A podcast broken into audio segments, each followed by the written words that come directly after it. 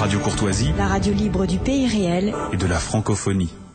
Chers amis auditeurs de Radio Courtoisie, bonjour. Euh, je, sais que nous aurons prochainement l'occasion, euh, le plaisir de nous voir euh, à l'occasion de la fête de la courtoisie dont je vous parlerai en milieu d'émission, fête pour laquelle j'animerai un stand d'auteurs que je peux citer d'ailleurs rapidement, Alain Cotta, Jacques Arnoux pour le Clermont-Jean Saint-Denis, Jean-Louis Butré, spécialiste des éoliennes, mon ami et ancien collègue de l'Assemblée Pierre Descaves, euh, Pierre-Marie Dieudonna, euh, Thierry Gobet, euh, Jean-Louis Harwell et Roger Hollande qui sera représenté par son épouse. Mais j'en reparlerai tout à l'heure au milieu de cette émission. Alors j'ai choisi de consacrer cette émission au, sur le, j'ai choisi comme thème pour cette émission le thème suivant tour d'horizon sur l'actualité internationale au lendemain du G8. Et j'ai le plaisir d'avoir dans ce studio un, plateau qui va vous réjouir. Euh, je vais citer les différents euh, intervenants à cette émission. Euh, Bruno Goldich qui nous arrive directement quasiment du Japon, où il aura évidemment évoqué notamment ce qui se passe là-bas à la suite des conséquences de, ce tsunami. et qui lui-même est, vous le savez, député français au Parlement européen. Également Pierre Hillard, Pierre Hillard dont vous connaissez les, différents ouvrages euh, dont je parlerai tout à l'heure, et notamment les récents ouvrages La marche irrésistible du nouvel ordre mondial et La décomposition des nations européennes, deux ouvrages parus récemment aux éditions François-Xavier de Guibert. À côté de nous également André Pertusio, que j'invite assez régulièrement à ce micro. André Pertusio, euh, expert pétrolier international, ancien de la Banque mondiale, euh, euh, grand spécialiste donc d'énergie. Et puis également notre ami Jean Martineau. Jean Martineau qui était d'ailleurs à ma dernière émission puisqu'il préside le prix Renaissance de l'économie. Jean Martineau est ingénieur civil des ponts et chaussées et il connaît bien en particulier le Proche-Orient ainsi que l'Afrique du Nord. Euh, et puis à mes côtés, euh, comme à l'accoutumée, bien sûr, Bénédicte. Et puis, comme toujours, je dirais comme toujours, euh, mon invité permanent, vous le connaissez bien, il s'appelle Jean de La Fontaine. C'est lui qui a toujours l'honneur de commencer mes émissions par une fable. Et j'ai retenu pour cette émission, évitant de réitérer des fables déjà lues relatives à, à la situation internationale, j'ai retenu une fable qui n'est pas très connue, qui s'intitule Le chat et les deux moineaux. Et je vous en donne lecture. Un chat contemporain d'un fort jeune moineau, fut logé près de lui dès l'âge du berceau. La cage et le panier avaient même pénate. Le chat était souvent agacé par l'oiseau. L'un s'escrimait du bec, l'autre jouait des pattes, ce dernier toutefois épargnait son ami. Ne le corrigeant qu'à demi, il se fut fait un grand scrupule d'armer de pointe sa férule. Le passereau, moins circonspect, lui donnait force coups de bec. En sage et discrète personne, maître chat excusait ses jeux. Entre amis, il ne faut jamais qu'on s'abandonne au trait d'un courroux sérieux. Comme ils se connaissaient tous deux dès leur bas âge, une longue habitude en paix les maintenait. Jamais en vrai combat le jeu ne se tournait. Quand un moineau du voisinage s'en vint les visiter et se fit compagnon du pétulant Pierrot et du sage Raton. Entre les deux oiseaux, il arriva querelle et Raton de prendre parti. Cet inconnu, dit-il, nous la vient donne et belle d'insulter ainsi notre ami. Le moineau du voisin viendra manger le nôtre. Non, de par tous les chats. Entrant lors au combat, il croque l'étranger. Vraiment, dit maître chat, les moineaux ont un goût exquis et délicat. Cette réflexion fit aussi croquer l'autre. Quel morage quelle morale puis-je inférer de ce fait? Sans cela, toute fable est un, œuvre, imparfait. J'en crois voir quelques traits, mais leur ombre, prince, vous les aurez incontinent, euh, mais, leur ombre m'abuse. Prince, vous les aurez incontinent, incontinent trouvés. Ce sont des jeux pour vous et non point pour ma muse. Elle et ses sœurs n'ont pas l'esprit que vous avez. Voici donc cette fable de La Fontaine qui s'intitule Le chat et les deux moineaux. Alors, euh, c'est un sujet évidemment ambitieux que j'ai retenu pour cette émission. Euh, je vous donnerai peut-être plutôt en fin d'émission connaissance de quelques ouvrages euh, reçus depuis ma dernière, émission et qui ont retenu mon attention.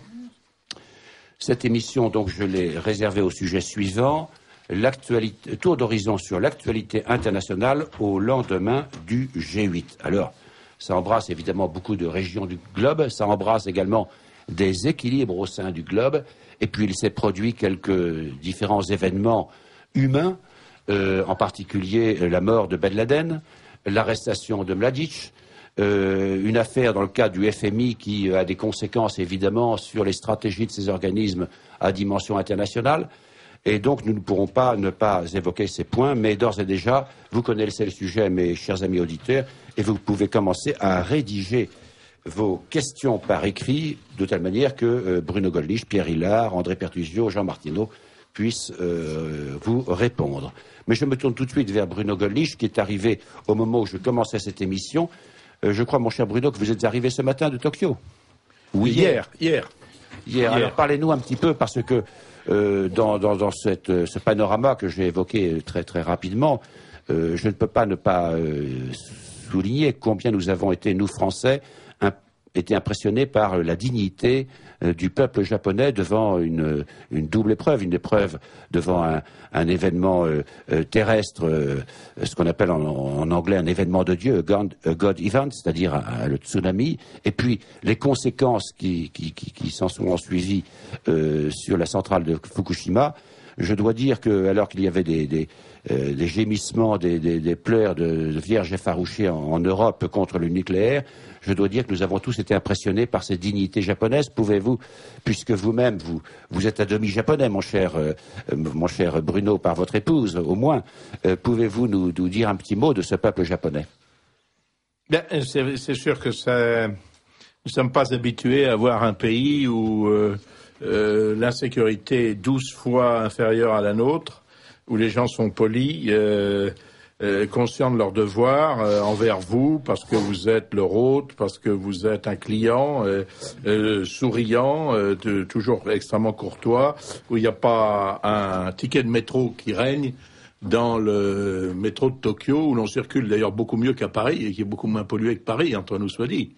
Il n'y a pas de problème de circulation. Il est vrai qu'ils ont fait ce qu'il fallait, c'est-à-dire qu'ils ont, ils ont construit des, des, routes, mais, mais on y respire euh, convenablement. Euh, il n'y a pas de pollution nucléaire à, à, Tokyo, il y en a moins que euh, quand on est euh, en l'air, en avion. Ceci étant, le drame est très réel.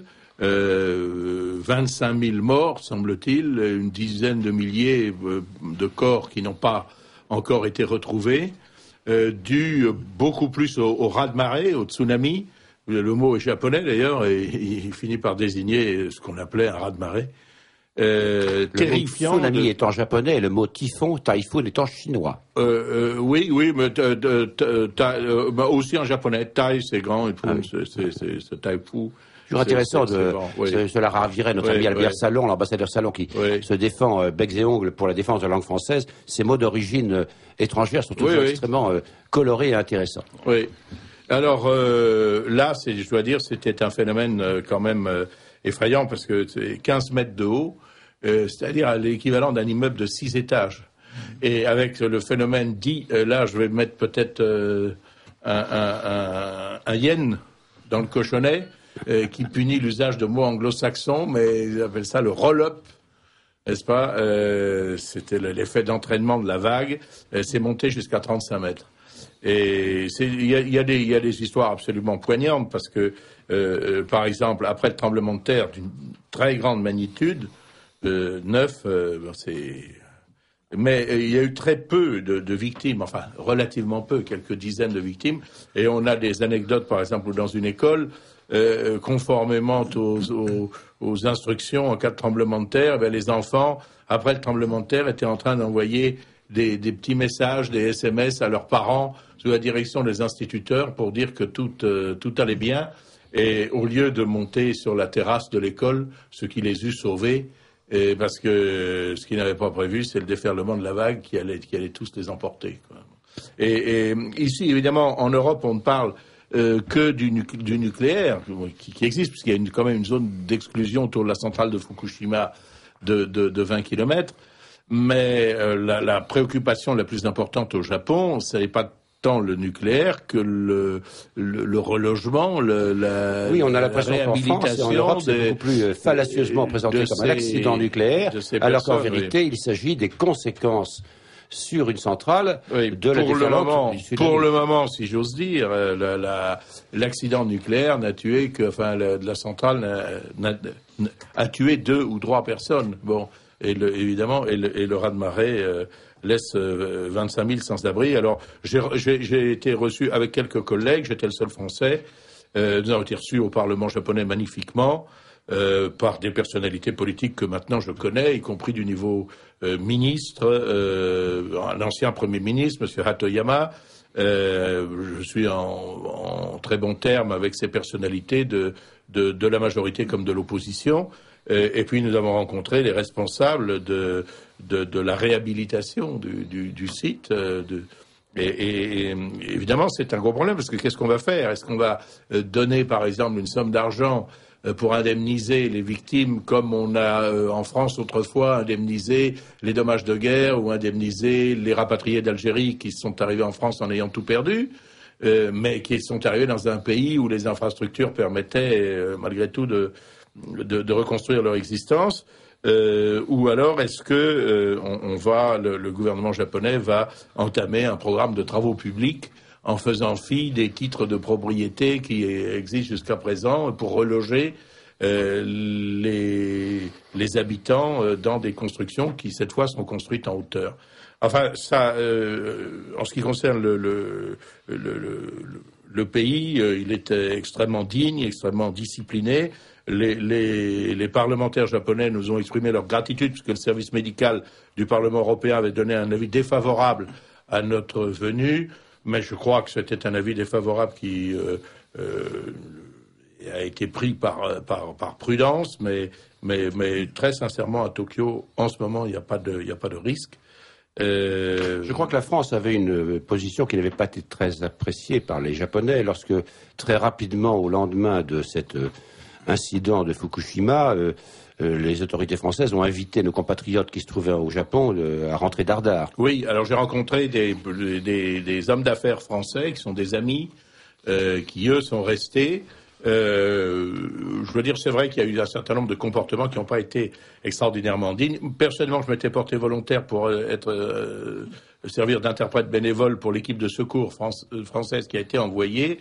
Euh, on a aussi, que ce soit aux affaires étrangères, au ministère de la Défense euh, ou à l'ambassade locale euh, poliment décliné mon offre. Je crois savoir que ça s'est pas bien passé d'ailleurs. Euh, les, les- équipes de secours françaises n'ont pas, euh, faute justement de connaissance du pays et de, et de moyens, euh, et, et puis se sont vus aussitôt arrivés, ont reçu l'ordre des autorités françaises de ne, de ne courir aucun un accident, euh, enfin aucun risque sur le plan nucléaire, et donc sont allés à 200 ki- ou 300 kilomètres au nord, euh, là où quand même leur, présence était beaucoup moins utile. Il faut dire que pour compte de malchance, euh, euh, cet accident très grave euh, a été suivi en plus d'une d'un- d'un- d'une vague de froid.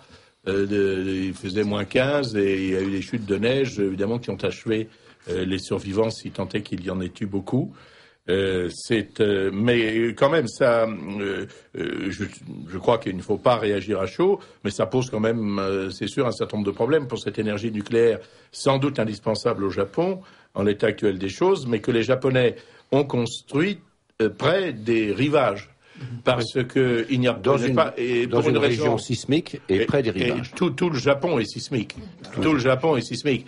Et, le, comme le pays est, extrêmement allongé et qu'il est très étroit et montagneux, il y, a, beaucoup de nature inviolée au Japon, contrairement à ce qu'on croit. C'est pas seulement un pays urbain.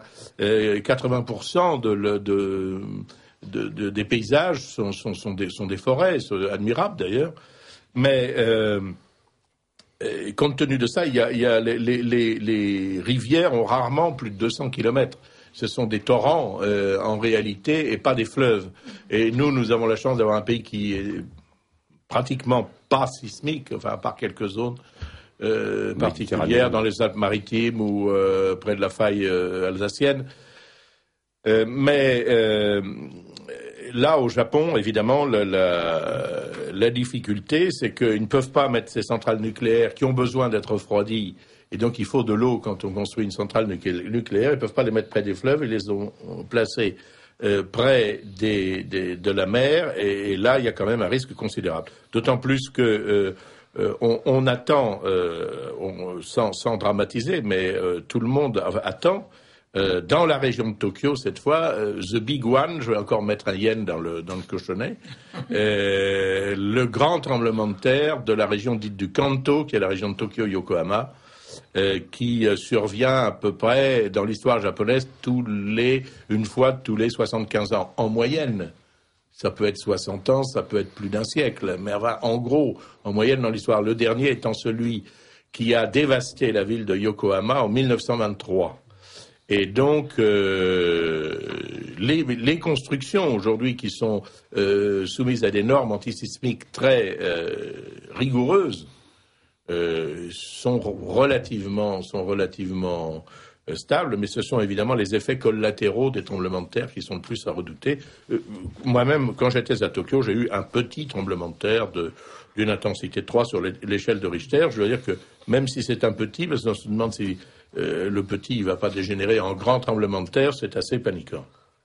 Alors nous, il, convenait, invitant Bruno Gollnisch au, lendemain de son retour du Japon, de commencer par ce sujet. Ce sujet, euh, en vérité, euh, n'a pas de conséquences, hormis peut-être économiques et certainement sociales, sur le Japon, mais en revanche, il y a une utilisation au niveau international, une espèce de psychose du nucléaire. Or, il est évident qu'aujourd'hui, on ne peut pas parler euh, de géopolitique, de relations internationales, sans évoquer les problèmes de l'énergie et c'est la raison pour laquelle j'ai invité également André Pertusio. Mais euh, il y a beaucoup d'autres sujets euh, pour lesquels il nous faut ouvrir des portes sur cette conversation que nous avons et en regard des questions, chers amis auditeurs, que, vous poserez.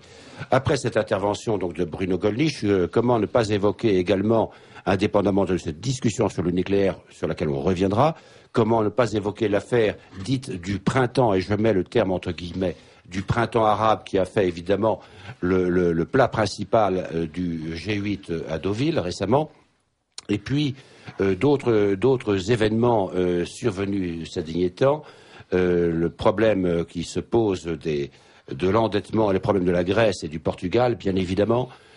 comment ne pas évoquer également ces, indignations entre guillemets, j'utilise le terme des guillemets, qui se propagent de capital ou de euh, capital national ou de capital régional étrangement de pays en pays. Tout cela me paraît quand même assez euh, sujet à, légitime interrogation. Euh, évidemment, l'affaire Strauss-Kahn et ses conséquences sur cet organisme international pour lequel on s'apprête à soutenir la candidature de l'actuelle ministre française des Finances. Euh, de l'économie et des finances. Et puis, euh, autre sujet d'actualité, la mort de Ben Laden, bien évidemment. Euh, l'arrestation de Mladic, ça concerne plus directement l'Europe et peut-être faudrait-il s'étonner quand même de l'attitude du gouvernement serbe? Est-ce que ce n'est pas une condition sine qua non pour intégrer l'Union européenne avec des perspectives sonnantes et trébuchantes? Je pose la question, chers amis auditeurs, peut-être aurez-vous quelques idées. voici, alors je me tourne maintenant vers Pierre Hillard. Pierre Hillard, j'aimerais que vous abordiez celui des sujets de ce très copieux menu que je viens d'étaler devant vous. Je rappelle simplement à nos amis auditeurs que dans ce studio se retrouvent à la fois Bruno Gollnisch, de retour du Japon, Pierre Hillard, André Pertugio, Jean Martineau. Euh, Pierre Hillard. Oui, je vais évoquer parmi la, variété de sujets, quand même un point important qui concerne le fameux printemps arabe. Vous avez donc des pays comme la Tunisie, l'Égypte, actuellement Yémen, Syrie, etc., euh, qui sont secoués, qui ont été secoués et qui, sont encore secoués pour certains par de, nombreuses manifestations. Et euh, bon, vous avez eu la réunion du G8 qui a annoncé euh, le versement de plusieurs milliards d'euros de dollars à certains de ces pays. Alors, voyez-vous, pour résumer une situation quand même qui, est subtile, il faut quand même aller à l'essentiel. Voyez-vous, en fait, l'élément essentiel pour mieux comprendre ces bouleversements, c'est la volonté de la part des élites mondialistes d'intégrer tous les pays sud-méditerranéens, Afrique du Nord, Proche-Orient, etc., aux idées mondialistes, à la philosophie mondialiste. Et le, processus a été lancé en 1995 avec le fameux processus de, Barcelone, avec volonté de démocratisation, etc., droits de l'homme, euh, liberté religieuse, etc. Et puis vous avez eu le, phénomène qui s'est accéléré avec euh, les, documents de la Commission européenne, la PEV, la politique européenne au voisinage, où il était spécifié, donc dans les années 2003-2004, la volonté d'intégrer ces pays sud-méditerranéens à l'Union européenne. Et c'est bien le verbe utilisé, intégrer, ce n'est pas une coopération étroite, c'est intégrer politiquement, économiquement ces pays. Et le, vous avez eu, là je vous donne la date exacte, le 7 février 2004, une réunion de l'OTAN à Munich, et à l'époque c'était le, ministre, le ministre des Affaires étrangères allemand, Joschka Fischer, qui a littéralement présenté un programme de refonte des structures politiques des pays sud-méditerranéens. En fait, un programme issu des différents travaux des fondations think anglo-américaines et allemandes, et il disait vraiment qu'il fallait que ces pays-là procèdent à une mutation complète politique, économique, euh, instauration de la société civile dans ces pays musulmans. Et à l'époque, quand j'ai vu ça, je me suis dit, et, je l'avais écrit dans un de mes livres, La décomposition des nations européennes, que l'application de ces mesures allait provoquer un choc des civilisations, expression d'ailleurs qui n'est pas de Samuel Huntington, mais de Bernard Lewis, islamologue juif anglais, naturalisé américain, qui est le conseiller de Brzezinski, lui-même conseiller d'Obama.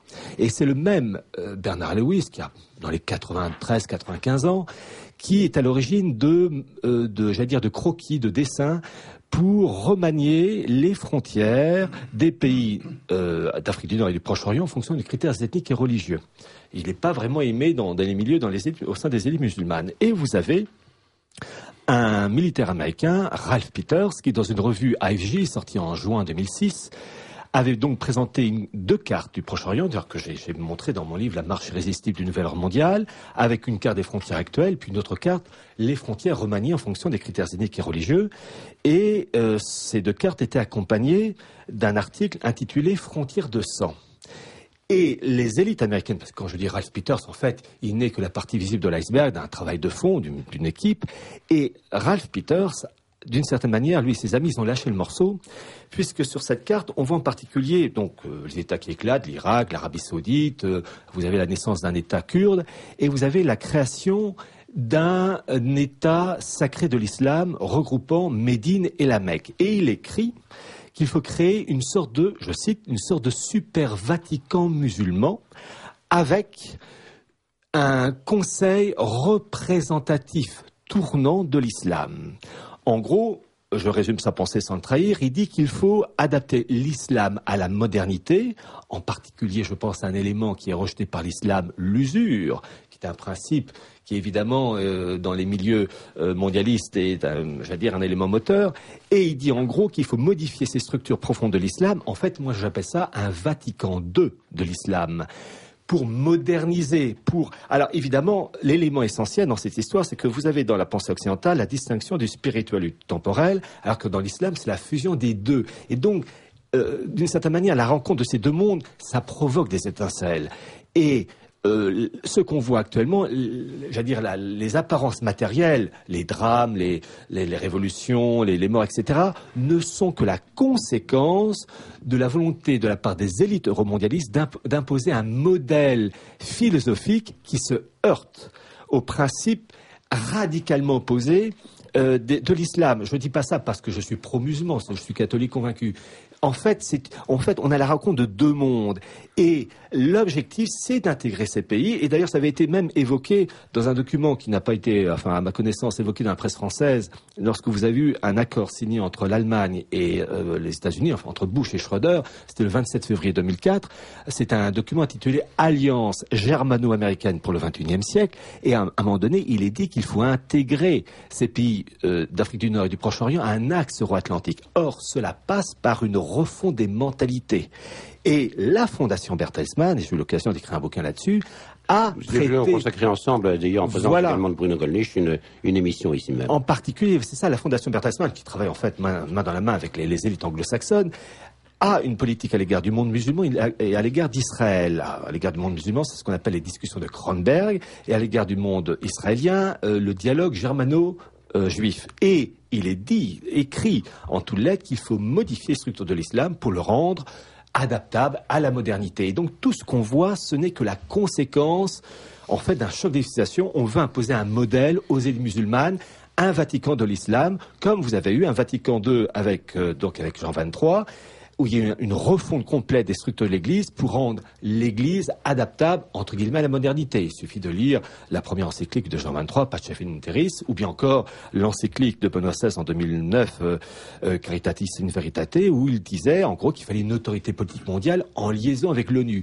Donc on voit pour l'Église catholique, enfin pour les élites, c'est fait. Elles sont euh, dans la, la, acquises à la cause mondialiste. Maintenant, il faut passer à l'islam. D'où tous ces événements euh, qui ne sont pas prêts de se terminer. Alors justement, je voudrais, et, c'est une deuxième question que je vais vous poser, et puis ensuite nous, aurons un tour d'horizon de, avec vos, euh, mes différents invités.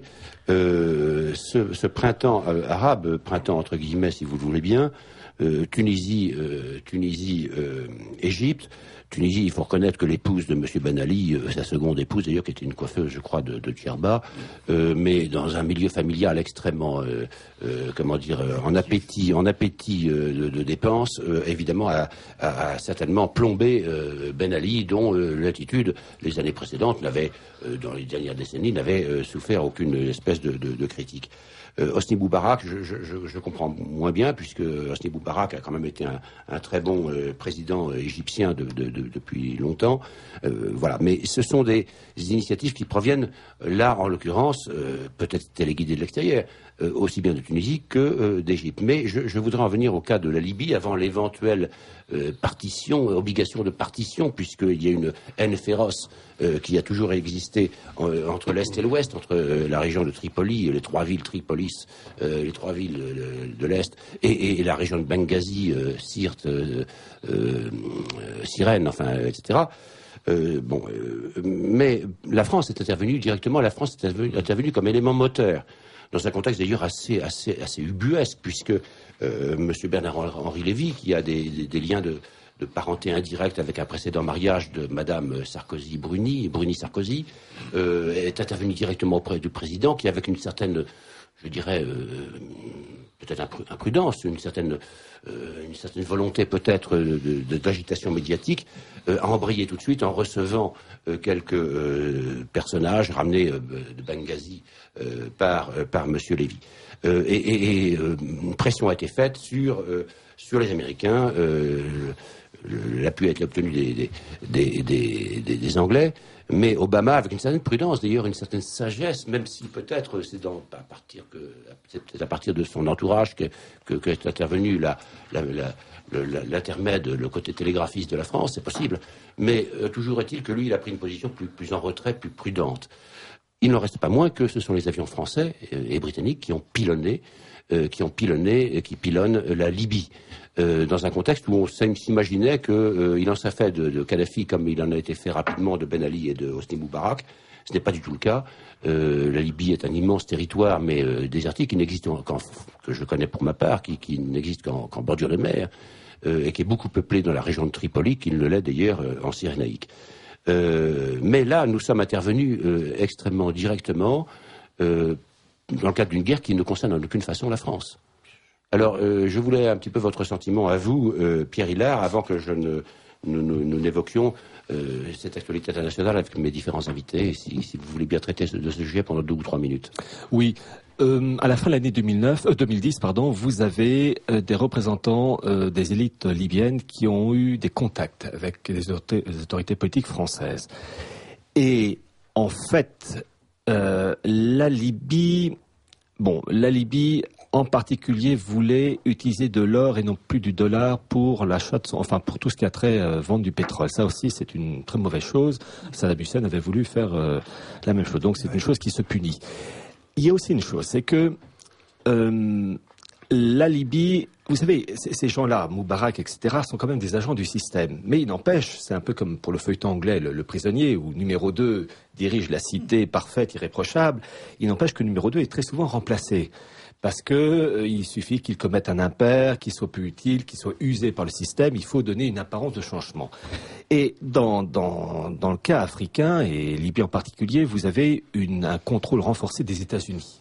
Euh, je rappelle que ce qui se passe en Libye, certes, ce sont les, les Anglais et les, les, Français qui interviennent le plus, en sachant évidemment qu'il y a des interventions terrestres de commandos d'élite euh, américains, mais que tous ces euh, combats, etc., sont quand même téléguidés de loin, entre guillemets, par les Américains, avec le siège militaire américain qui est à Stuttgart pas oublier que les interventions militaires françaises anglaises depuis cinq ou six ans, depuis cinq ou six ans, Kadhafi avait donné des gages de bonne volonté euh, aux Américains d'une part, mais surtout il y avait eu un pacte passé avec Berlusconi qui consistait à ce que la Libye devienne un verrou absolu pour l'émigration subsahélienne vers l'Europe.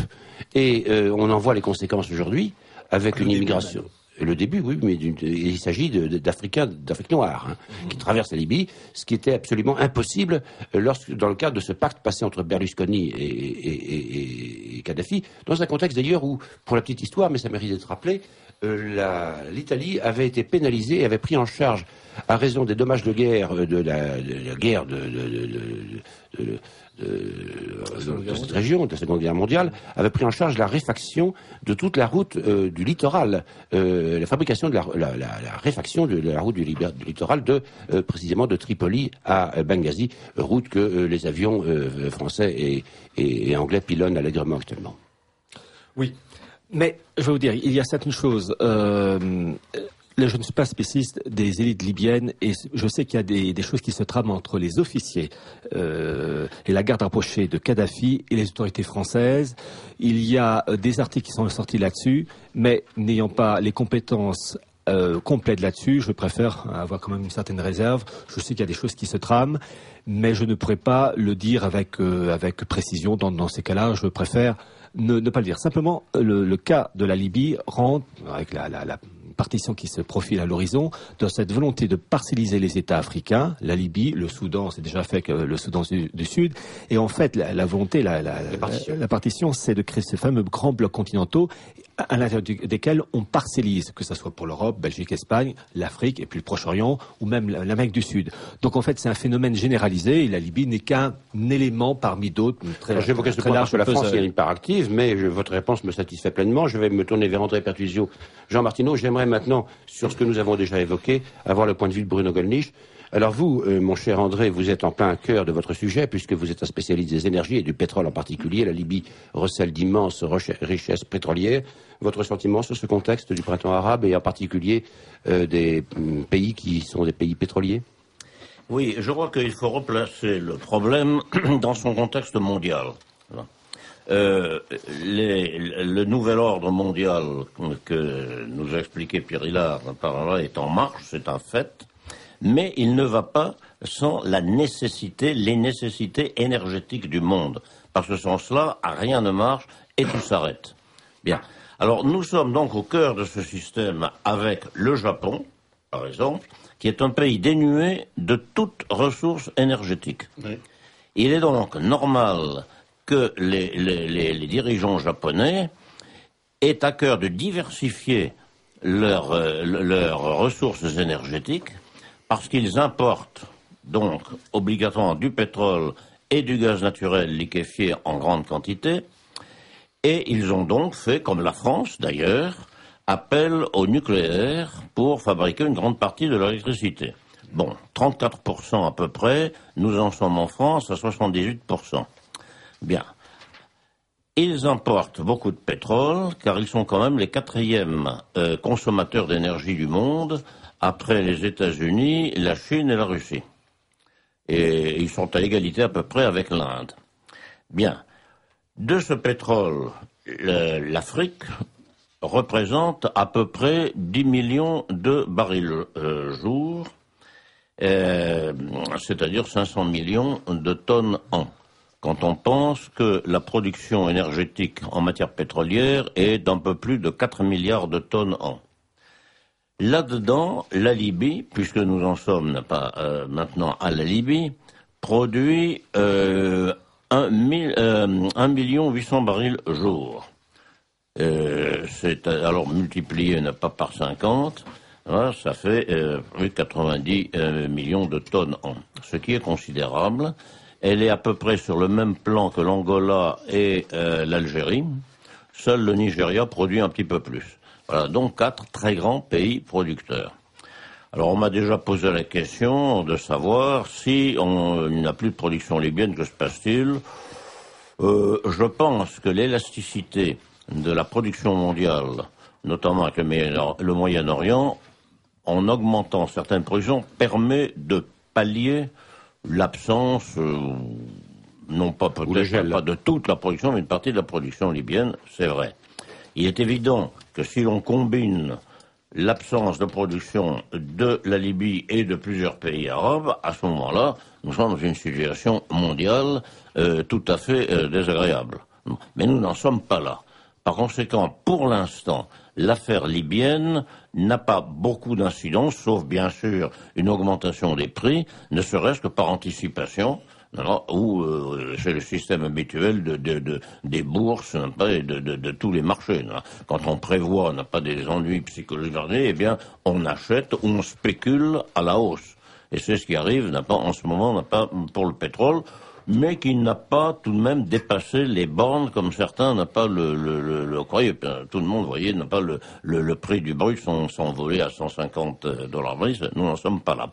Bon, voilà. Alors, cela dit, revenons au nucléaire. Puisque nous avons parlé du Japon, je ne suis pas un spécialiste, moi-même n'a pas du nucléaire, mais il est certain que le Japon ne peut pas se passer de production nucléaire d'électricité parce que bon, certains n'ont pas avons parlé encore des éoliennes, pas qui est une qui, qui, qui est une arnaque. C'est d'ailleurs le sujet d'une de mes prochaines émissions avec euh, Jean-Louis Butré, Christian Gérondeau et des spécialistes. absolument, non, non, mais il faut, il faut demander leur avis parce que c'est une plaisanterie, non pas cette histoire d'année, mais une plaisanterie qui risque de coûter très cher. Puisque nous avons, je dis ça en passant, un programme gouvernemental d'investissement de 20 milliards, n'a pas d'euros, pour construire 1200 éoliennes en mer, n'a pas le nom de la côte. Justement, euh, justement, je vais en parler. C'est qu'au moment où, mesdames, vous vous apprêtez euh, à mincir ou à bronzer dans la perspective de l'été, sachez que d'ici peu de temps, vous aurez l'agrément d'avoir, euh, d'être en vue de, de, de, de, fond de paysages d'éoliennes et des éoliennes qui iront jusqu'à 200 mètres de hauteur. Ah oui, 200, 250 mètres avec des pales de 60 mètres, enfin, des choses épouvantables. Or, il faut savoir qu'une éolienne ne marche que à peu près 25% de temps. Et comme l'électricité n'est pas stockable, bon, il faut donc que chaque unité soit flanquée d'une centrale thermique au gaz naturel. C'est parfaitement, c'est aberrant comme, comme, système. Et ça, et ça coûte très cher. Bon, alors, cela mis à part, donc les Japonais vont certainement pas se lancer là-dedans et ils vont devoir euh, bah, construire, n'a pas, ou garder euh, leur centrale nucléaire, contrairement aux cris d'orfraie, n'a pas, que poussent, n'a pas, les écologistes et les médias spécialisés. Les écologistes, en passant, qui sont des gens extrêmement curieux, parce qu'ils sont à la fois contre le nucléaire, contre le pétrole et contre le charbon, et maintenant contre le gaz naturel, puisqu'ils s'opposent au gaz naturel non conventionnel, c'est-à-dire le gaz de schiste.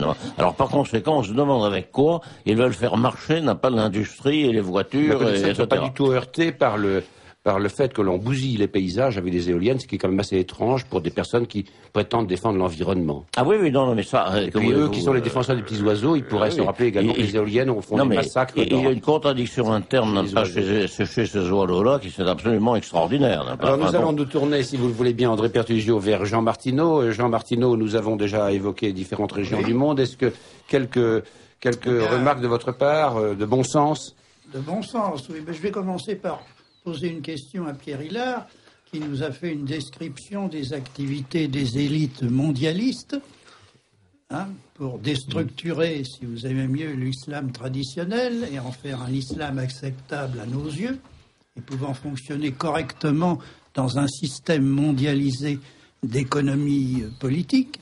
Et je voudrais savoir parce que les révoltes arabes ont commencé sur Internet.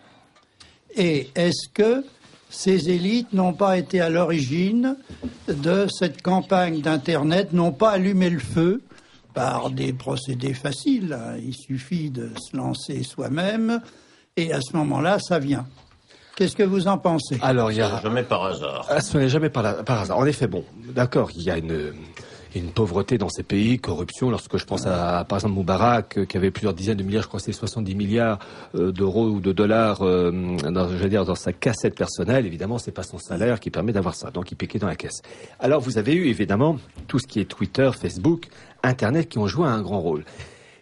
Voyez-vous, lorsque euh, il y a ça boue, il faut savoir quelquefois canaliser un mouvement. Et dans le cas de l'Égypte, alors là, c'est particulièrement révélateur. Je vais vous citer cet exemple. Vous avez un Égyptien qui a joué un très grand rôle pour ameuter les foules, la jeunesse, en faveur de la démocratie, enfin tout le baratin habituel. Cet Égyptien s'appelle Wael Gonim. Et un homme d'une trentaine d'années qui a joué vraiment un très grand rôle pour enflammer via Facebook, via Twitter, etc., la jeunesse pour se révolter. Et effectivement, il a, joué il a eu un impact considérable. Et euh, j'avoue qu'il faut avoir le, immédiatement le réflexe comment un homme peut à ce point agir et avoir un impact pareil dans le cas égyptien. Ah ben c'est tout simple. Le Welgonim est tout simplement le manager de Google pour tout le Proche-Orient.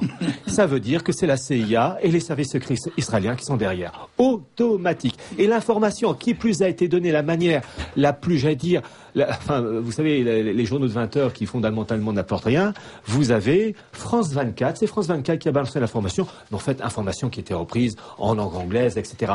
Well Gonim, manager de Google pour le Proche-Orient. Bon, bah tout de suite, c'est, je dis, les services secrets qui sont derrière. Voilà, c'est agiter le peuple avant de s'en servir, comme disait si bien Talleyrand, qui était du 33e degré d'ailleurs. Voilà. D'accord. Alors, deuxième question. Euh, vous, Pensez, vous pensez que ces élites vont arriver à faire construire un islam euh, style Vatican II, mais je pense, moi personnellement, que si l'islam doit se modifier, euh, comme disons l'Atatürk l'a fait dans le temps, ça ne peut venir que de l'intérieur des autorités religieuses islamiques, mais pas de l'extérieur, et être imposé de l'extérieur, car à ce moment-là, euh, il y aura une réaction violente, justement, euh, des milieux islamistes. Alors en fait, je, m'excuse, je ah termine. Ah je pense que c'est une vue de l'esprit de ces élites mondiales dans ce domaine. Ben, euh, euh, je partage votre avis. En fait, il y a un côté fou dans cette histoire. Lorsqu'on voit la carte de Ralph Peters, on joue avec le feu. Voilà, ah. on joue avec le feu d'air. C'est une, euh, c'est une phrase de Goethe que j'utilise dans mon livre La marche irrésistible du nouvel ordre mondial. Je posais tout à l'heure à notre ami Bruno Gollnisch parce que j'aimerais savoir, compte tenu de ses responsabilités et son avis, ses connaissances en matière internationale, son sentiment justement devant cette cette marmite sous laquelle on a mis imprudemment le feu. Voilà, en fait, c'est une phrase de Goethe que j'utilise dans, dans, dans mon livre La marche irrésistible du nouvel ordre mondial pour illustrer cette politique des élites mondialistes qui mettent le feu c'est euh, les esprits que j'ai réveillés ne, ne veulent plus m'écouter. Je crois que c'est dans Faust. Mm-hmm. Bon, en fait, il joue avec le feu parce que il tente de mettre en place un système qui cherche à violer finalement l'âme profonde euh, des, des, musulmans. Alors évidemment, vous aurez toujours des quelques musulmans qui, qui, qui accepteront ça, mais les masses musulmanes, euh, elles sont pas catholiques. Les catholiques, ils ont été roulés dans la farine depuis le 19e siècle, avec, je pense en particulier au ralliement avec Benoît, avec Benoît Léon XIII, où c'était une, Léon XIII, une catastrophe, ou que ça soit la condamnation de la F en 26. Euh, les, autorités de l'Église, pendant des générations, ont commis des bêtises. À la fin, bon, ça vous donne des démocrates chrétiens ou des gens athées. Bon, rien. Euh, l'islam, c'est notre, notre paire de manches et il joue avec le feu. Et en fait, il y a ce côté fou de créer un cataclysme dans le but d'aboutir à une étape supérieure, ce nouvel ordre mondial idéalisé. Mais c'est une utopie folle qui va se payer dans le sang. Alors Bruno Gollnisch, on a euh, effleuré, touché, approché différents sujets, il y en a de nombreux autres. Euh, j'aimerais avoir votre sentiment, après quoi j'évoquerai, comme je l'annonce en début d'émission, la prochaine fête de la courtoisie, mais je laisse à Bruno Gollnisch d'abord le, soin d'apporter sa réponse mesurée comme toujours. Euh, Bruno Gollnisch fut mon collègue à la Commission des, Affaires étrangères de l'Assemblée nationale et a toujours eu des responsabilités éminentes en matière de politique internationale, internationale a présidé un groupe de parlementaires européens euh, enfin, entre nations additionnés alors j'aimerais connaître un peu le sentiment euh, de Bruno Gollnisch euh, sur ce que nous venons d'évoquer. Eh bien, je, je, trouvais très intéressant ce qui vient d'être dit.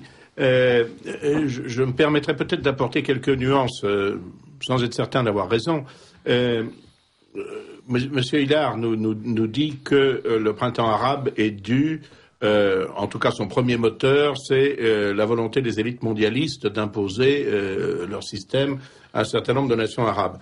Euh, sans doute, euh, sans doute. Je pense peut-être aussi qu'il y a d'autres causes, des, causes presque naturelles ou mécaniques. Euh, j'en ai discuté avec Jean-Marie Le Pen qui m'a fait observer que, par exemple, le facteur démographique auquel, il, à, juste titre, je crois, il apporte beaucoup, il accorde beaucoup d'importance. Et il est certain que, je ne sais pas quelle est la population égyptienne aujourd'hui, je crois que c'est 80 millions. 80 millions, millions, 80 ouais. millions de personnes.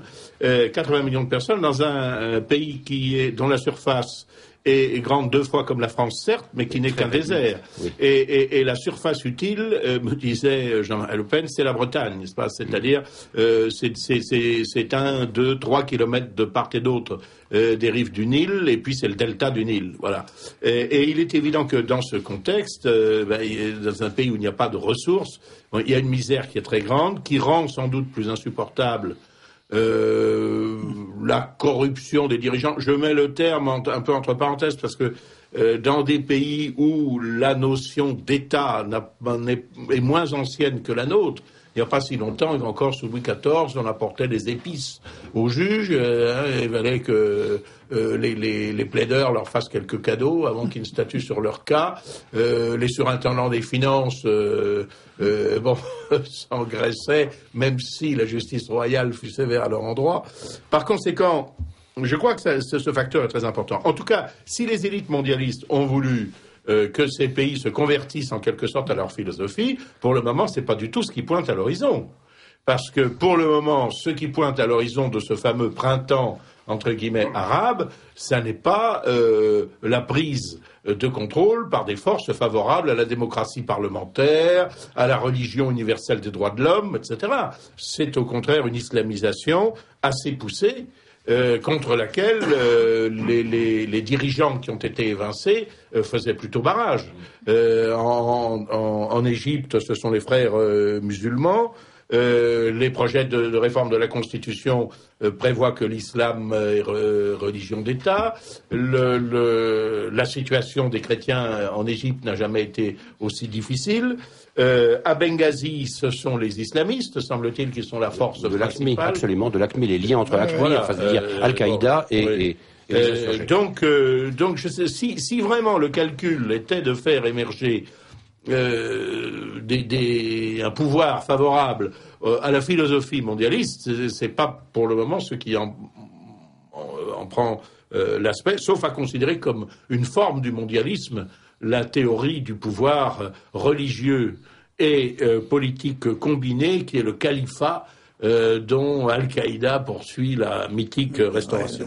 Euh, je crois, en ce qui concerne l'affaire libyenne, c'est quand même une affaire extraordinaire. Je n'ai aucune sympathie euh, à titre personnel pour M. Kadhafi, mais euh, en, en tant que juriste international, parce que j'ai quand même beaucoup pratiqué cette discipline, que j'ai même enseigné dans les facultés de droit, euh, je suis très attaché au droit international traditionnel, qui a ses mérites et ses démérites, et en particulier au principe de non-intervention dans les affaires internes d'un pays. Alors c'est évidemment euh, très gênant de ne pas intervenir quand il y a une dictature, quand il y a des dirigeants qui sont très méchants, etc. Mais on s'aperçoit que le principe d'intervention systématique, mais, modulaire quand même, hein, on, on intervient contre un pays sous-développé de 6 millions d'habitants, la Libye. On ne va pas rétablir par la force et par les bombardements les droits de l'homme en Chine. Bon, ni, même en Corée du Nord. Hein, euh, Kim Jong-il ayant trouvé son assurance vie dans la possession de l'arme nucléaire, comme les Japonais le savent très bien. Bon, alors euh, là, euh, je dois dire que euh, le, remède est, pire que le mal. On le, voit bien, parce que d'abord, on nous a menti. On nous, on nous dit, on nous serine, qu'il s'agisse de Kadhafi, qu'il s'agisse de Gbagbo, que l'on protège les populations civiles contre les armes lourdes de leur gouvernement. C'est une vaste blague. C'est une vaste blague. Parce que que ce soit en Côte d'Ivoire, que ce soit en Libye, euh, d'abord, euh, il y a une guerre civile. Mais dans une guerre civile, les deux camps sont armés. En Côte d'Ivoire, le camp de M. Ouattara était aussi armé euh, sinon mieux que celui de M. Gbagbo.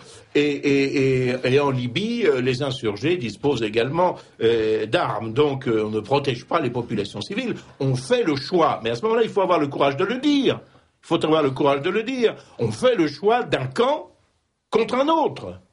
Voilà. Et on intervient militairement dans un conflit intérieur, interne à un pays, en soutenant un camp contre l'autre. Parce que depuis deux mois, la Libye est sujette à des bombardements Et ces bombardements, comme par euh, miracle, ça ne toucherait que des, que des armes lourdes. D'ailleurs, ces armes lourdes, elles sont servies par des gamins de 20 ans.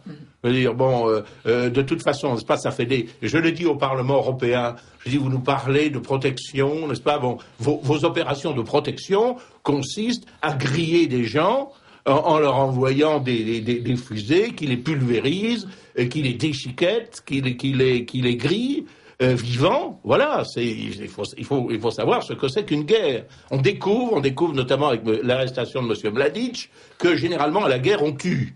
Bon, eh bien c'est vrai aussi pour nous. Nous tuons.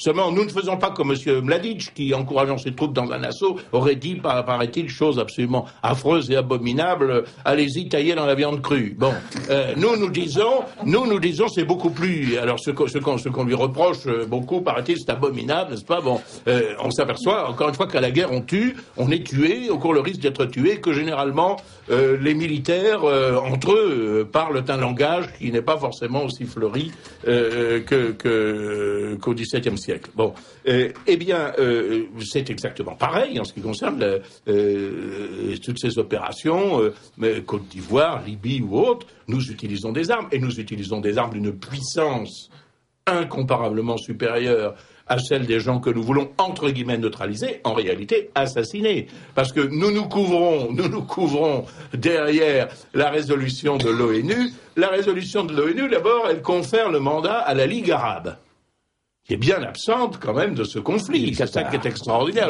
Il y a le Qatar, oui. Tout cela est merveilleux. Bon, moi je crois qu'il peut nous arriver deux choses extraordinairement désagréables dans cette affaire libyenne. Euh, la première, et c'est ce qui est en train de se passer, c'est un enlisement. Tout à fait. Et puis c'est la partition. C'est un enlisement. Euh, il il s'avère évident aujourd'hui que nous ne, nous ne, euh, ce que ce que nous cherchons à faire, c'est à assassiner Kadhafi, et que pour ça nous frappons un certain nombre de cibles euh, civiles. Et, et que euh, il peut arri- nous arriver une chose très désagréable, c'est que nous n'y parvenions pas, et que nous n'ayons pas plus de succès en Libye que nous n'en avons en Afghanistan. Et puis, il y a une deuxième chose qui, à mon avis, est tout aussi désagréable, c'est que nous y parvenions. C'est-à-dire que nous parvenions à tuer Kadhafi, puisque c'est ça qui est recherché, et à partir de ce moment-là, nous ferons de cet homme, évidemment, un martyr de l'arrogance, de la supériorité occidentale, et nous coaliserons à la fois le nationalisme arabe et le sentiment musulman contre nous, quoi qu'il en soit, des drapeaux français qu'on ait agités à un moment à Benghazi. C'est pour ça que je suis personnellement tout à fait hostile à cette, euh, à, à- à cette politique, et je, je suis favorable personnellement au retour au droit international classique, n'en déplaise à M. Kouchner, c'est-à-dire à la non-intervention, et non pas ces interventions qui, sous des prétextes humanitaires, sont des monuments en réalité d'hypocrisie et de cruauté. Un petit mot en ce qui concerne ce qu'a dit M. Monsieur Pertusio très justement sur le, euh, sur la dépendance en matière énergétique, euh, euh, a- et, et à propos du nucléaire, il y a une chose qui me frappe. Ces derniers jours, ces derniers jours, parce que je, l'ai appris euh, en partie étant au Japon, et puis, et puis euh, on en parle encore aujourd'hui euh, à mon retour, il y a deux pays, deux pays qui ont déclaré vouloir renoncer à l'énergie nucléaire. C'est l'Allemagne et la Suisse.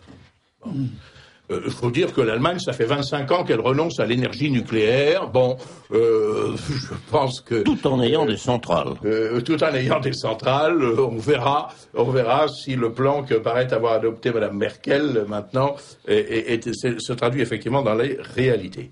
Mais j'ai été voir un petit peu le plan allemand et le plan suisse. Alors, ils vont se passer comment de l'énergie nucléaire? Avant, ils vont se passer en faisant des économies d'énergie. C'est très bien les économies d'énergie, mais enfin, euh, même si on fait des économies, il faut toujours de l'énergie. Euh, au moins pour faire fonctionner l'industrie et même pour se chauffer un peu. Bon, et puis les énergies nouvelles. Bon, il y a une énergie nouvelle, cher ami Pertusio, dont un diplomate en poste au Japon me faisait observer que ce pays qui en est très bien pourvu ne l'exploite absolument pas. Cependant, c'est la géothermie. J'aimerais avoir votre sentiment à ce sujet. Et puis, et puis, ce qui est extraordinaire dans ces plans suisses et allemands, c'est on va augmenter les importations d'électricité. Tiens donc, oui, oui, oui, oui, oui, les importations d'électricité, mais d'électricité qui va venir d'où? N'est-ce pas Qui va venir d'où Espérons de Eh, France. Voilà, voilà.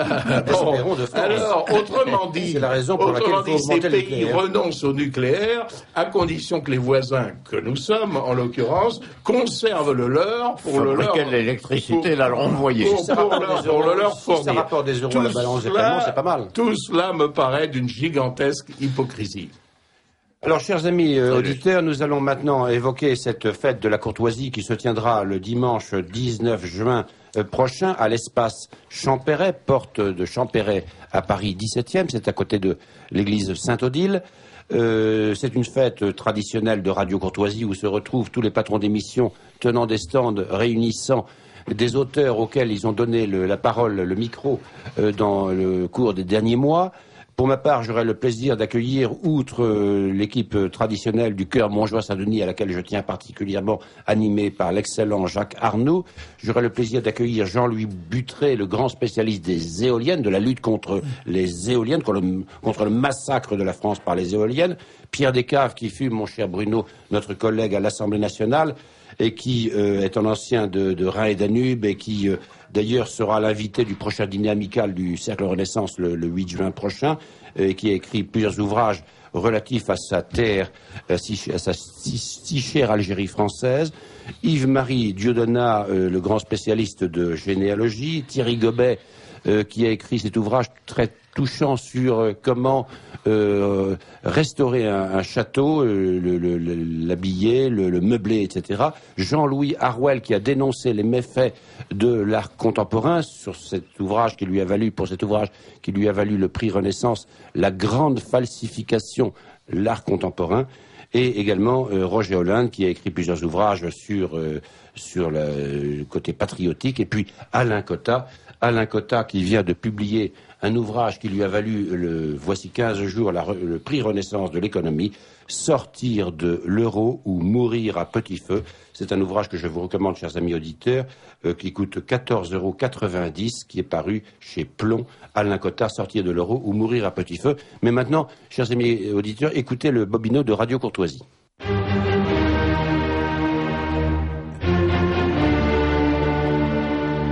Dimanche 19 juin, à Paris, fête de la courtoisie. À l'espace Champéret, dimanche 19 juin, de 14h à 19h, venez à la rencontre de toute l'équipe de Radio Courtoisie, de ses patrons d'émission et de ses collaborateurs qui vous invitent à partager ce moment d'intelligence et d'amitié. Vous retrouverez les écrivains qui se sont exprimés à Radio Courtoisie. Ils vous dédicaceront leurs œuvres.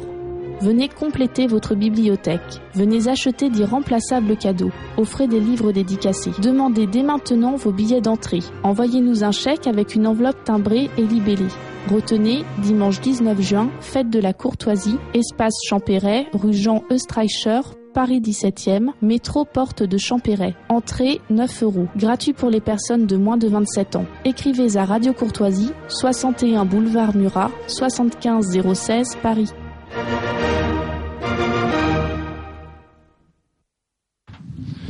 Voilà, mes chers amis euh, auditeurs de Radio Courtoisie. Maintenant, je me tourne vers Bénédicte pour un petit rappel sur cette émission et pour évoquer quelques questions posées par vous-même. Oui, vous écoutez Radio Courtoisie, le libre journal de Michel de Rostelan.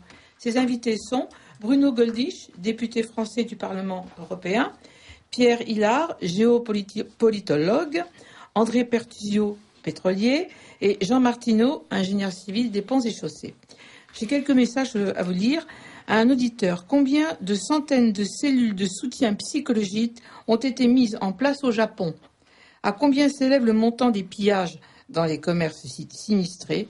Ces questions sont bien sûr à prendre au deuxième degré. Oui, euh, très brièvement, euh, je crois qu'il n'y a, y a, y a pas eu de cellule euh, d'assistance psychologique qu'on voit fleurir maintenant partout, toutes les fois qu'il y a un drame en France. Je ne sais pas. Avant, il y avait des prêtres, il y avait des, des gens comme ça, mais enfin bon, euh, il y avait, il y avait, il y avait, il y avait la famille.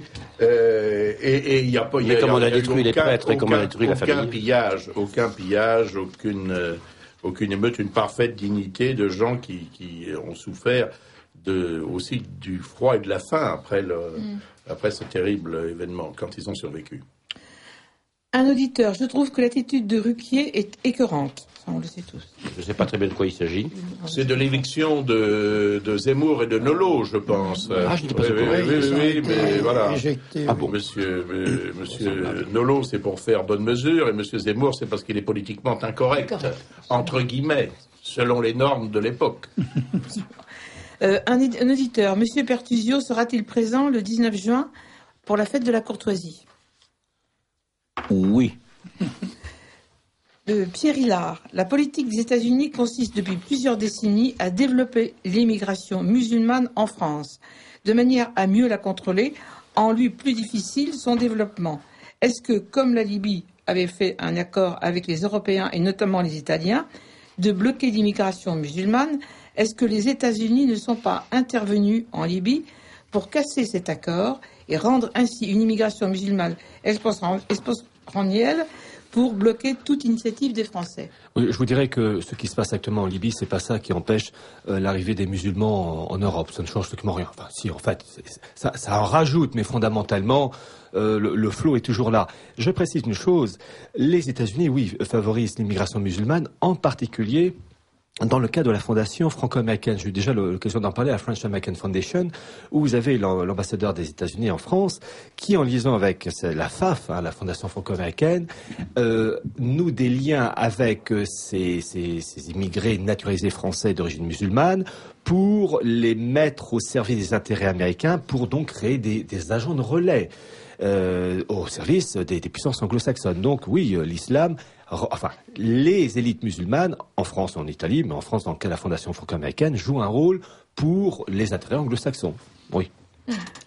Et alors, un autre auditeur, avant le nucléaire, il faut supprimer les voyages en avion, c'est trop dangereux. Bah, c'est dans la logique, dans la logique dans la logique, pas Le principe de précaution. tu, euh, Respirer tu également. euh, vivre, tu, oui. Oui. D'ailleurs, tu- remarquer que le André principe, de, Pertusio. le principe de précaution est inscrit dans la Constitution. Oui. Alors, alors, par conséquent, il faut en tenir compte. Oui, les, les- voyages en juste. avion sont dangereux, donc il faut pas prendre l'avion. Oui. Les voitures automobiles bah, font des morts tous les jours, donc il faut euh, s'abstenir de circuler en voiture, etc. etc. Euh, il y a là une espèce d'état d'esprit. Et alors, euh, je, je vais monter, si vous voulez, de niveau en quelque sorte. C'est un petit peu la bachelotisation de la société. Il y- nous vivons dans un univers mental qui est tout à fait particulier et qui est à l'opposé de celui dans lequel nous, euh, nous, nous vivions lor- lorsque j'étais jeune. Pas évidemment il y a assez longtemps, mais enfin tout de même. Euh, je participais à une, euh, comment dirais-je, une émission, euh, une prise télévisée euh, sur le 11 novembre 1940 et on me posait des questions. Et je disais, mais que l'univers mental dans lequel nous vivons rend incompréhensible, n'a pas tout ce qui s'est passé, n'a pas à cette époque. Et je n'en veux pour preuve qu'une chose, n'a pas, c'est que lors d'une remise de décoration à laquelle j'assistais au président de cette association, le ministre des anciens combattants, qui était un socialiste, etc., s'est écrié dans une belle envolée les étudiants et les lycéens ont manifesté le 11 novembre 1940 pour la démocratie et les droits de l'homme. Insensé, hein, ça. Alors, il faut rappeler aux auditeurs. Mais alors voilà, nous en sommes. Et alors, ce, ce, ce nouveau système, c'est-à-dire la mise en place du mondialisme, du nouvel ordre mondial, comme le dit très justement notre ami Pierre Hillard, eh ben, se heurte à des réalités, et l'une de ces réalités, c'est précisément l'islam.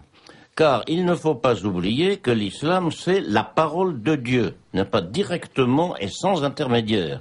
Par conséquent, dès l'instant vous voulez modifier les choses, faire des institutions qui bousculent tant soit peu cette tradition directe, n'est pas de Dieu à Mahomet et de Mahomet donc à, tout- à tous les croyants, eh bien ça ne marche pas et il va y- et, et- et- et évidemment cela va entraîner des troubles évidents, n'est-ce pas?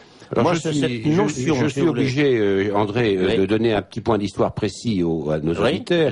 André Pertugio fut l'un des organisateurs principaux de cette manifestation Non, des il n'y a- étudiants. Non, il n'y a pas eu d'organisateur. Non, On mais enfin, il y a eu une conjonction de de- de- deux groupes d'étudiants euh, sur cette euh, sur l'Arc de Triomphe le 11 novembre 1940. Euh, cette équipe, euh, vous-même, vous animiez l'un de ces deux groupes euh, et la euh, corpo de droit. et voilà, la corpo de droit.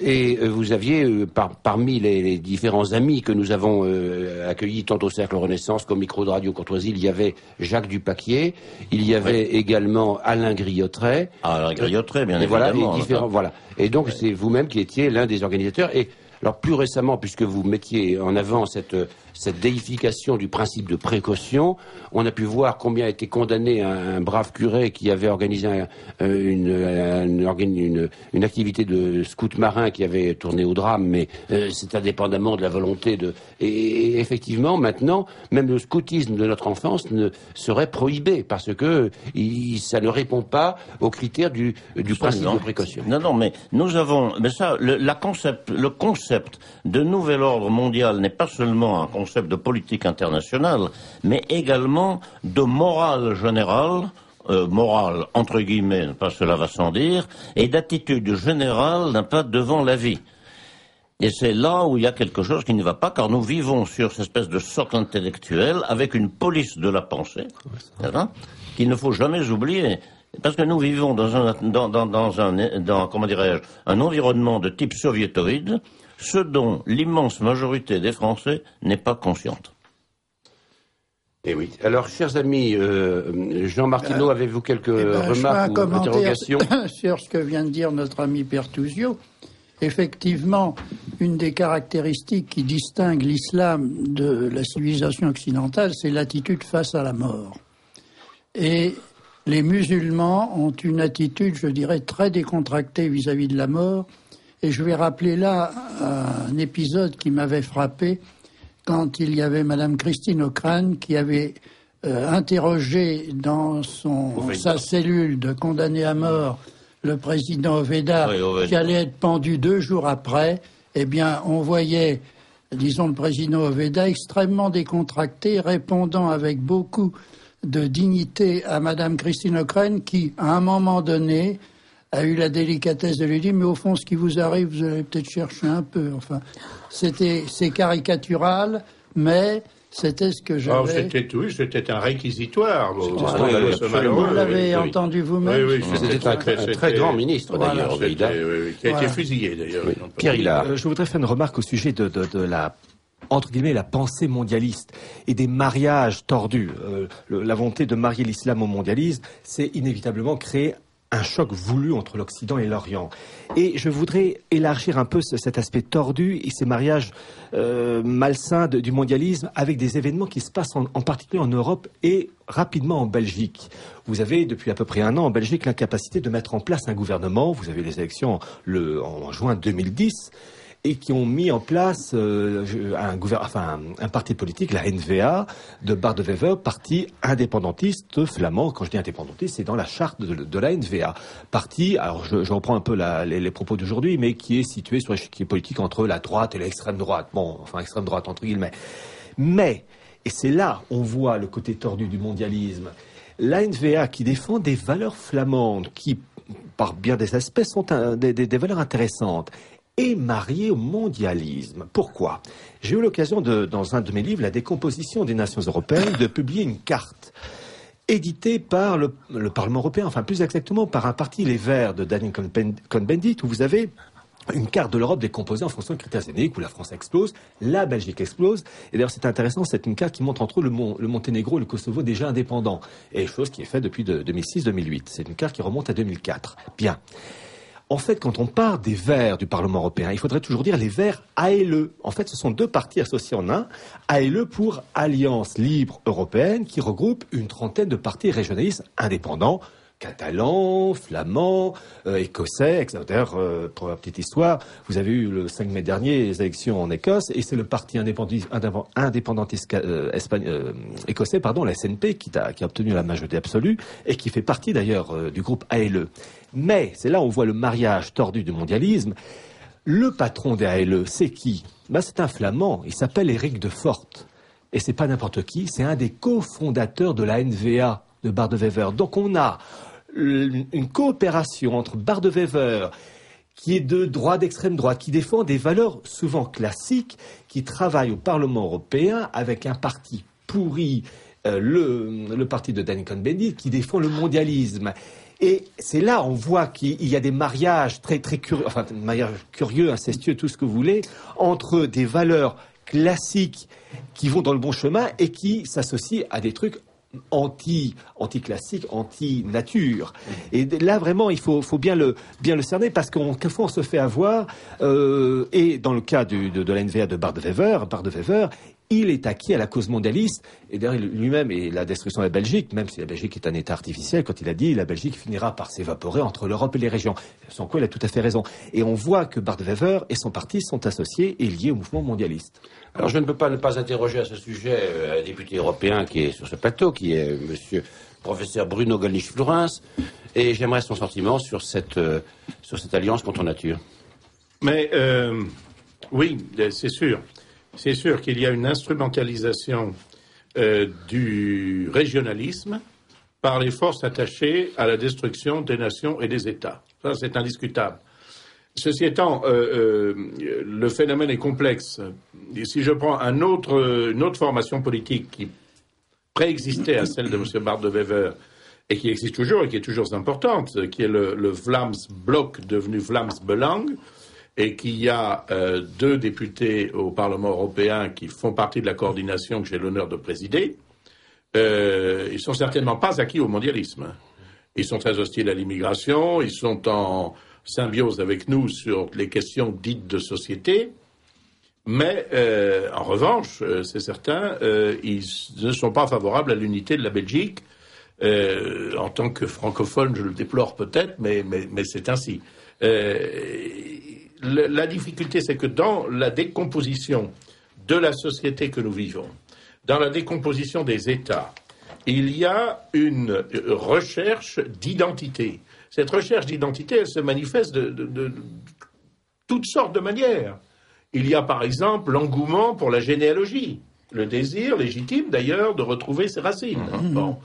Il y a euh, des affirmations euh, à, à, à l'opposé euh, extraordinairement brutales, qui sont les bandes ethniques, euh, les, les, qu'on voit dans les banlieues, les bandes de black, les bandes de beurre, les bandes de skin, qui sont après tout des bandes ethniques d'Européens, de, de, bon, et, et, qui s'affrontent souvent avec, avec violence. Et puis, il y a euh, une volonté d'exalter les identités particulières, les identités régionales. Et je crois que cette volonté, elle procède d'une démarche qui est légitime, à condition qu'elle ne se retourne pas contre l'unité de la nation et de l'État. Alors, je le dis pour la France, parce que euh, déjà le français, je l'ai vérifié, c'est la première fois au cours de cette euh, visite parlementaire qu'il qu n'y a pas d'interprète de français, alors que certes j'étais le seul français, mais il y avait deux Roumains, euh, un Polonais qui était plus francophone qu'anglophone, à tout prendre. Bon. Donc le français recule, il est devenu lui-même, à l'heure actuelle, et je le déplore, une langue régionale.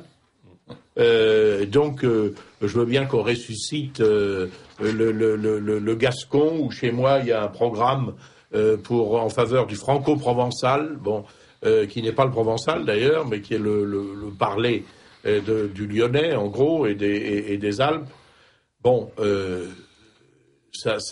euh, à l'heure où le français est menacé, à l'heure où la France est menacée en tant que nation, à l'heure où elle est menacée en tant qu'État dans sa souveraineté, qui est à une nation ce que la liberté est à une personne, euh, je, pense qu'il faut éviter toute utilisation politique de ce type du, du régionalisme. C'est le problème d'ailleurs du mouvement de ce qu'on appelle les identitaires en France, où des jeunes gens trouvent plus sympathique de, de cultiver leur identité nice, niçoise ou nissarte, comme on voudra, euh, bon, et, et, et, ailleurs aussi.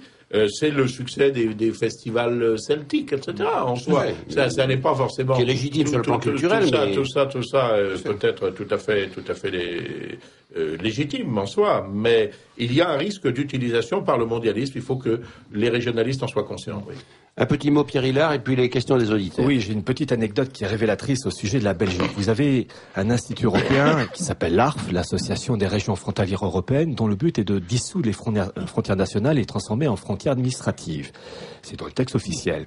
Et euh, il y a un an de ça, et on voit que les choses se préparent, il y a un nouveau président qui a été mis en place. Alors c'est un institut à l'origine qui a été créé par les Allemands. Et un de ces présidents d'ailleurs s'appelait Wolfgang Schäuble, qui est ministre des Finances d'Angela Merkel. Donc c'est un, vraiment, il y a des sommités qui, qui ont participé à cet institut. Depuis un an, le nouveau président de cet institut, l'ARF, c'est un Belge. C'est pas n'importe quel Belge, c'est le président de la petite communauté germanophone de Pen et de Saint-Vite, Karl Heinz Lamberts. Et dans le cadre de la Belgique qui, euh, qui va un jour exploser, c'est ce président germanophone qui va être chargé de la remise en, en- en question des frontières. C'est le but de cet institut. Et là, on voit que les autorités politiques allemandes, je, je- dis bien les autorités politiques, je ne parle pas du peuple allemand, les autorités politiques allemandes sont vraiment bien engagées dans l'affaire, puisque le Karl-Heinz Landers, il y a un an de ça à peu près, en plus d'avoir été nommé à la tête de l'ARF, il a reçu en Belgique, de la part de l'ambassadeur allemand en Belgique, la Grande Croix du Mérite de la République fédérale d'Allemagne. À mon avis, il a dû apporter des gages.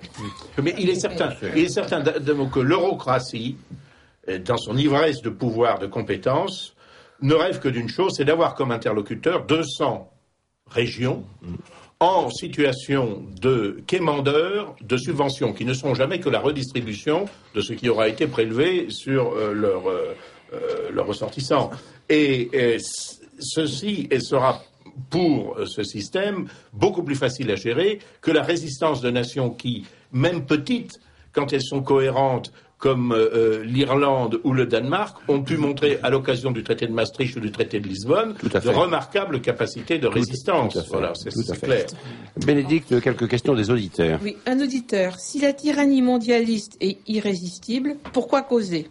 Parmi tous les grands Français invités qui nous appellera à rétablir le Christ roi dans sa royauté sur la France, pour qu'enfin nous reprenions la tête d'une ré- révolte soumise à Dieu des nations du monde dans leur riche et divine diversité, contre la lamentable, mensongère, criminelle tyrannie du mondialisme minoritaire, maçonnique, démocratique, abstrait vieille lune de la République universelle, des pauvres illuminés, des lumières obscurantistes. Alors, je réponds très rapidement pour cette personne, ce monsieur ou cette dame. Euh, Ce monsieur, euh, j'ai écrit le bouquin La marche irrésistible du nouvel ordre mondial. Mais j'ai ajouté sur fond rouge Destination Babel. Babel est un échec sur un fond mystique. C'est un fond mystique, mais c'est un échec. Donc, ils vont perdre. Voilà. Donc, euh, Autre Dieu aura le question, dernier mot. Bénédicte, Et parce une que question à hum, Bruno Gollnisch. Euh, question à Bruno Gollnisch, député français au Parlement européen. Quelle est la situation du traité du partenariat entre l'Union européenne et l'État d'Israël, traité qui donne les mêmes droits à ce dernier que pour tout l'État membre Pourquoi tous les médias couvrent ce traité à un silence total, y compris Radio Courtoisie? Un auditeur. Non, mais je, suis tout à fait en.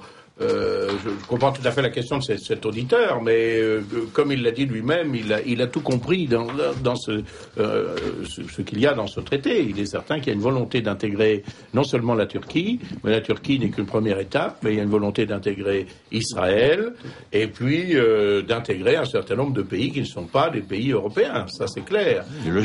C'est une démarche, c'est une démarche mondialiste, oui, bien sûr.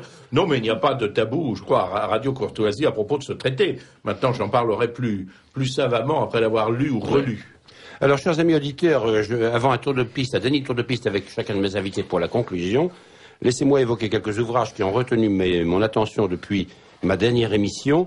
Euh, ouvrages auxquels j'ajoute évidemment les deux récentes productions de Pierre Hillard. D'une part, La marche irrésistible du nouvel ordre mondial, d'autre part, La décomposition des nations européennes.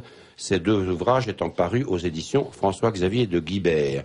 Comme ouvrage qui a retenu, et certainement j'y consacrerai une émission, euh, évidemment l'ouvrage d'Emmanuel Ratier. Ah oui, c'est une Euh, somme. voilà, c'est une somme au cœur du pouvoir. Il s'agit en vérité plutôt d'un, euh, comment dire, de- d'un document de consultation permanente sur euh, les, les, les puissants, euh, sur les puissants, sur Des membres du siècle- C'est une, en- siècle. une Non, du enquête siècle. sur le club le plus puissant de France. Il s'agit des membres d'une association qui s'appelle le Siècle, euh, d'une association à origine maçonnique. Et euh, voilà, c'est donc particulièrement intéressant. On n'est pas d'ailleurs sans remarquer certaines convergences entre le Siècle et des organisations internationales du type euh, trilatéral. Mais enfin, c'est évoqué évidemment dans cet ouvrage. Autre ouvrage qui a attiré mon attention, qui vous intéressera, qui intéressera les amoureux de l'histoire de France, Histoire de France, c'est un terme qu'on n'utilise plus assez aujourd'hui, euh, mais je sais que vous êtes nombreux euh, passionnés d'histoire de France au sein des auditeurs de Radio Courtoisie. Philippe Lamarck, mon ami Philippe Lamarck, a publié Le débarquement en Provence, jour après jour, 15, 31 août 44. J'y attache une certaine importance parce que euh, lorsque l'on on évoque beaucoup plus le débarquement de Normandie où il n'y avait guère que 235 Français par rapport au débarquement de Provence où il y avait 200 000 Français, excusez du peu, de Eh Français euh, de, de métropole comme des pays d'outre-mer. Et euh, jour après jour, c'est l'armée d'Afrique. Et sûr. pour ma part, mon Ah père était d'ailleurs, euh, était tout à fait avec Gand, etc. Bon, et était tout à fait euh, euh, Et Juin. et Juin, le maréchal Juin, bien évidemment. Pétain et Juin. Et d'ailleurs, je tiens à souligner que je fus l'un de ceux qui, à l'initiative duquel fut érigé un monument place du Maréchal Juin à Paris, l'ancienne place Pereire, à la gloire de l'armée d'Afrique, ce qui n'avait pas été sans difficulté, mais cette celle existe à présent. Et si vous recherchez un monument sympathique en hommage à l'armée d'Afrique, il existe, place Pereire à Paris. Et puis, troisième ouvrage qui a attiré mon attention, ouvrage rédigé par une personnalité euh, membre du Cercle Renaissance, membre d'honneur du Cercle Renaissance, membre de l'Institut, le professeur Yves-Marie Bercé vient de publier Lorette au XVIe et XVIIe siècle, histoire du plus grand pèlerinage des temps modernes. C'est une parution extrêmement récente.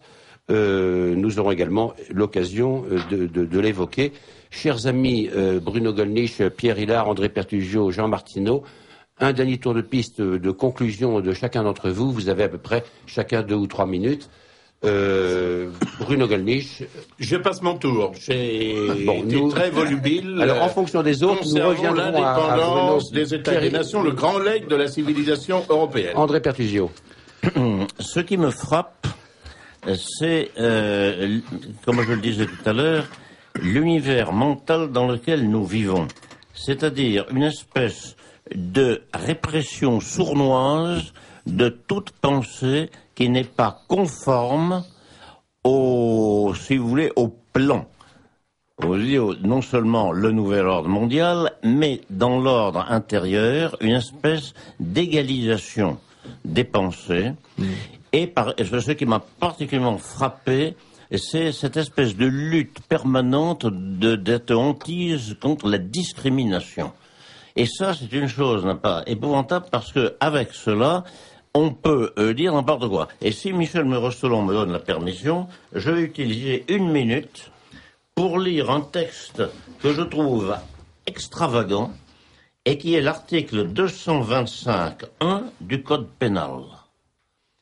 Cet article dit que constitue une discrimination toute distinction opérée entre les personnes physiques à raison de leur origine, de leur peau, de leur état de santé, de leur grossesse, de leur, etc. Et alors, je- ne vais pas vous infliger, n'a pas toute la série, vous en avez comme ça, euh, une, deux, trois, quatre, cinq, six, sept, Bon, je, je vous crois sur parole. lignes. Je vous crois sur parole, André Pertuzio, C'est Pierre. Hillard, Jean Martineau, Ah, Bruno mais avec cela, Alors, alors, de l'indifférenciation. Bah oui, c'est- le Mustapha Meunier qu'on retrouve dans le bouquin de, de Huxley, qui n'est plus arabe, qui n'est plus français, et qui dirige un État, euh, un État unifié, l'Europe. La décennie 2010 va être décisive. On est dans la, pour moi, dans la dernière ligne droite, une tentative, qui sera un échec, mais une tentative de- d'aboutir à cet État mondial, cette, cette Babel, en sachant que on va avoir des événements grandioses en ce qui concerne l'avenir des États-Unis, en particulier du dollar. Je rappelle que vous avez déjà un géographe français, euh, Michel Fouché, qui a sorti il y a six mois de ça un livre intitulé La bataille des cartes et qui appelle le bloc nord- nord-américain, Canada, Mexique, États-Unis, non plus l'ALENA, mais le euh, mais l'Union nord-américaine, chose qui n'existe toujours pas aujourd'hui. Donc c'est en fait c'est pour annoncer des bouleversements en vue d'un État mondial, en vue d'une monnaie mondiale.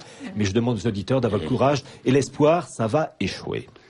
Jean Martineau. Eh bien, en ce qui me concerne, j'ai bien peur que les désordres qui affectent actuellement euh, les pays arabes ne se poursuivent, car je ne vois pas comment les 72 milliards de prêts qui vont être consentis sur trois ans vont pouvoir régler le problème économique de pays euh, dont les économies sont basées sur le tourisme et avec les désordres actuels, les touristes évidemment mettront du temps et beaucoup de temps à revenir. Et donc, je pense qu'il y aura une assez longue période encore de désordre dans ces pays-là. 72 millions de dollars à répartir entre la Tunisie et l'Égypte. Bruno Gollnisch pour la conclusion finale de cette émission. Je crois qu'il faut garder l'espoir, assurément, parce que ce qui se fait et ce qui se tente est à ce point contre nature euh, qu'en dépit des moyens de contrainte considérables euh, qui euh, sont déployés, c'est voué à l'échec. Mais en attendant, beaucoup de beaucoup de souffrance, beaucoup de découragement, peut-être de la part des bons aussi. Euh, qui devraient euh, reprendre le flambeau. Euh, rien n'est jamais sûr en politique. Le pire n'est jamais certain. Il, est général, il est généralement probable. Mais bon, On aura le plaisir de vous accueillir à la fête de la courtoisie le 19 juin? Oui, très volontiers, très volontiers. À la fête de la courtoisie, le 19 juin, c'est noté. Après-midi, porte de la place, porte Champéret à Paris euh, 17e. Euh, vous y comptez de nombreux amis euh, sur les différents stands des différents euh, animateurs de radio. Un dernier mo- mot sur cette émission? J'ai été très intéressé. Je vais, je vais poursuivre après, après l'antenne avec les compétences de M. Martineau, de M. Hillard, de M. Pertusio dans le domaine énergétique. On va parler de la géothermie aussi parce que Pourquoi pas. C'est une euh, voilà une source d'énergie qui me paraît peut-être plus réaliste, Oui, mais Euh, enfin tout de même, euh, que- assez limité tout de même. assez limitée dans l'état actuel des choses. Voilà, chers amis et auditeurs de Radio Courtoisie, j'aurai le grand, le grand plaisir de vous retrouver le 19 juin, bien évidemment, à la fête de Radio Courtoisie. Et lors de ma prochaine émission à la fin du mois de juin, je compte consacrer cette émission-là, sinon une autre, à, au scandale de- de- des éoliennes. Euh, je dois dire qu'il est quand même euh, piteux de voir euh, la destruction programmée de nos si merveilleux paysages français euh, et euh, voir, euh, de voir l'inertie de ceux qui se prétendent les défenseurs de l'environnement. Je vous remercie. À très bientôt. Merci. Radio Courtoisie La radio libre du pays réel et de la francophonie.